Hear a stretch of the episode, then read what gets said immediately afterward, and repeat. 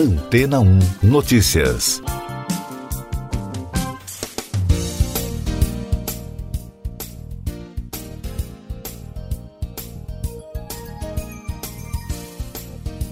Bom dia! Pesquisadores do Instituto de Investigação em Biomedicina de Barcelona descobriram um anticorpo que ataca células tronco cancerígenas sem afetar as células saudáveis. Segundo a pesquisa publicada na revista científica Nature Cancer, o petosentamab previne o início da metástase, processo que espalha a doença para outros órgãos vitais e retarda o crescimento de tumores primários. O estudo, que ainda está em fase 1, feito com camundongos que receberam células tumorais de pacientes com câncer de cólon, oferece as bases para a disseminação do uso de organoides no processo de descoberta de novos medicamentos pela indústria farmacêutica. Para Eduardo Battle, um dos pesquisadores do projeto, essa é a medicina do futuro. Isso porque esses pequenos tecidos derivados de células-tronco poderão facilitar a realização de testes e a identificação de medicamentos que serão eficazes para pacientes, caso utilizadas nos estágios iniciais de desenvolvimento de drogas. Além disso, outra vantagem do uso dessas culturas celulares é a possibilidade de identificar os possíveis efeitos colaterais desses medicamentos e até mesmo se eles serão eficazes contra tumores portadores de uma mutação específica. Esse procedimento foi possível porque, pela primeira vez, uma espécie de biobanco de organoides de pacientes com câncer de cólon foi utilizado. Dessa maneira, a equipe conseguiu identificar qual novo anticorpo, entre centenas analisados, foi mais eficaz e mais adequado para a maioria dos pacientes. Na prática, isso representa uma evolução no tratamento contra o câncer, porque atualmente a medicina regenerativa faz o uso de organoides somente para personalizar o tratamento contra o câncer. Pesquisadores avaliam, por exemplo, a eficácia de um tratamento para um determinado paciente. A empresa holandesa de biotecnologia Merus, que encabeçou o projeto com pesquisadores do Centro de Pesquisa Biomédica da Rede do Câncer, pretende agora publicar nos próximos meses novos dados sobre os ensaios clínicos feitos até o momento. E daqui a pouco você vai ouvir no podcast Antena 1 Notícias. Silveira deve ficar inelegível mesmo com o perdão de Bolsonaro, diz Moraes. PF abre investigação sobre tiro acidental disparado pelo ex-ministro Milton Ribeiro em aeroporto de Brasília.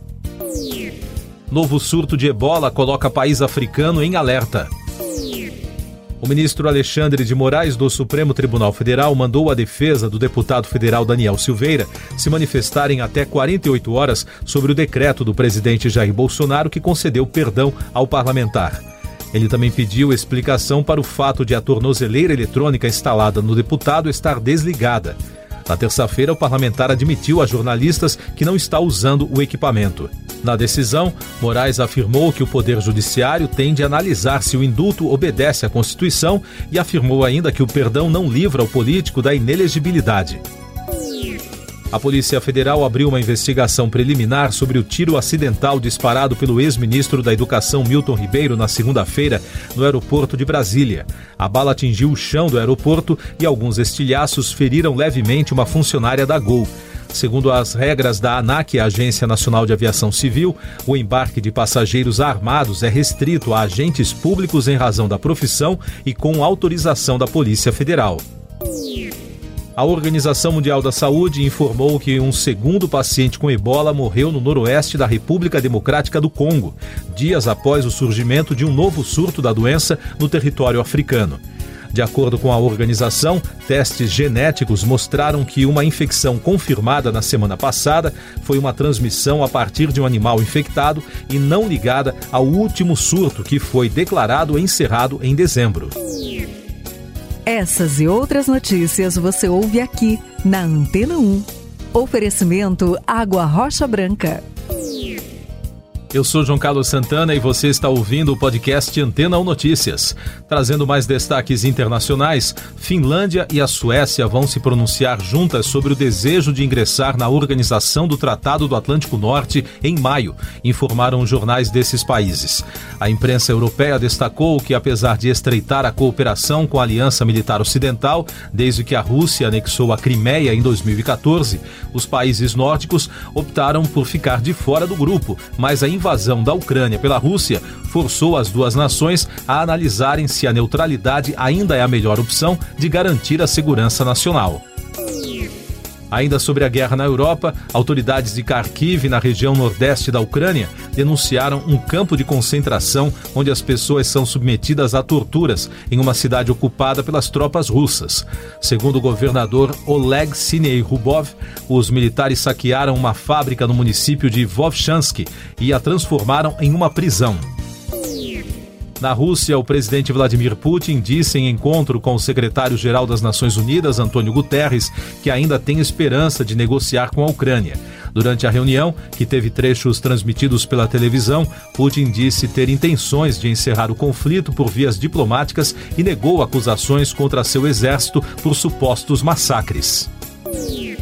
Os números da Covid no Brasil. O país registrou na terça-feira 164 mortes pela doença em 24 horas, totalizando mais de 662.900 óbitos desde o início da crise. A média móvel nos últimos sete dias é de 96, com tendência de queda.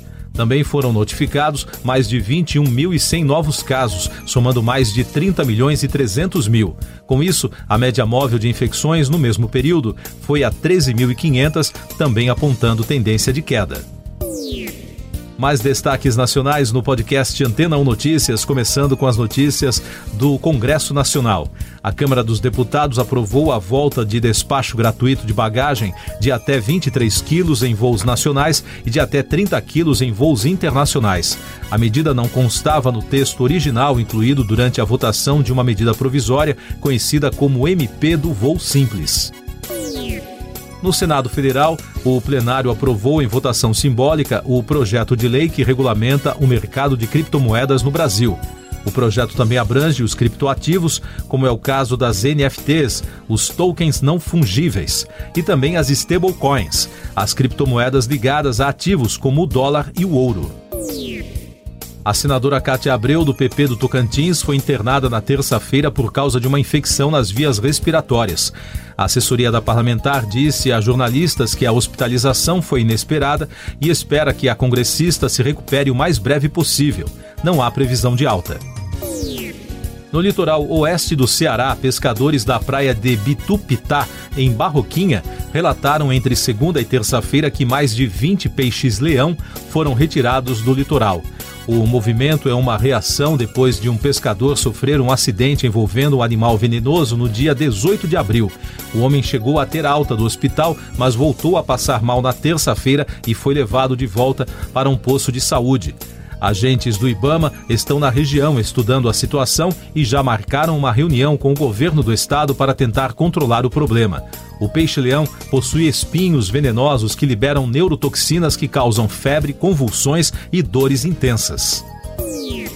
A nova estátua do Cristo Protetor de Encantado no Vale do Taquari, que fica a 144 quilômetros de Porto Alegre, já se tornou um sucesso antes mesmo de ser inaugurado oficialmente. Desde o início da construção, que foi finalizada na última sexta-feira, perto de 53 mil turistas já foram visitar a obra do artista Marcos Moura. Com isso, a estátua de 37 metros de altura já permitiu a abertura de novos restaurantes, hotéis e outros empreendimentos na região. Destaques do noticiário econômico: a Agência Nacional de Energia Elétrica aprovou o orçamento de 2022 da Conta de Desenvolvimento Energético no valor de 32 bilhões de reais, dos quais cerca de 30 bilhões serão pagos pelos consumidores por meio da conta de luz. O valor representa alta de 54,3% na comparação com o orçamento do ano passado. Segundo estimativas da agência, o aumento médio na conta de luz será de 3,39%. A conta de desenvolvimento energético é um fundo usado para bancar ações e subsídios concedidos pelo governo no setor de energia. As ações do Twitter despencaram na terça-feira, um dia após o anúncio da compra da empresa pelo empresário Elon Musk por 44 bilhões de dólares. Os papéis da companhia recuaram 3,91%, cotado a 49 dólares e 68 centavos. No Brasil, o dólar fechou a terça-feira em alta de 2,35%, cotado a R$ 4,9901, no maior valor desde 18 de março. Com o resultado, a moeda norte-americana passa a acumular alta de 4,85% no mês e queda de 10,49% no ano e o Ibovespa fechou ontem em queda de 2,23% pelo sétimo pregão consecutivo. Siga nossos podcasts em antena1.com.br. Este foi o resumo das notícias que foram ao ar hoje na Antena 1.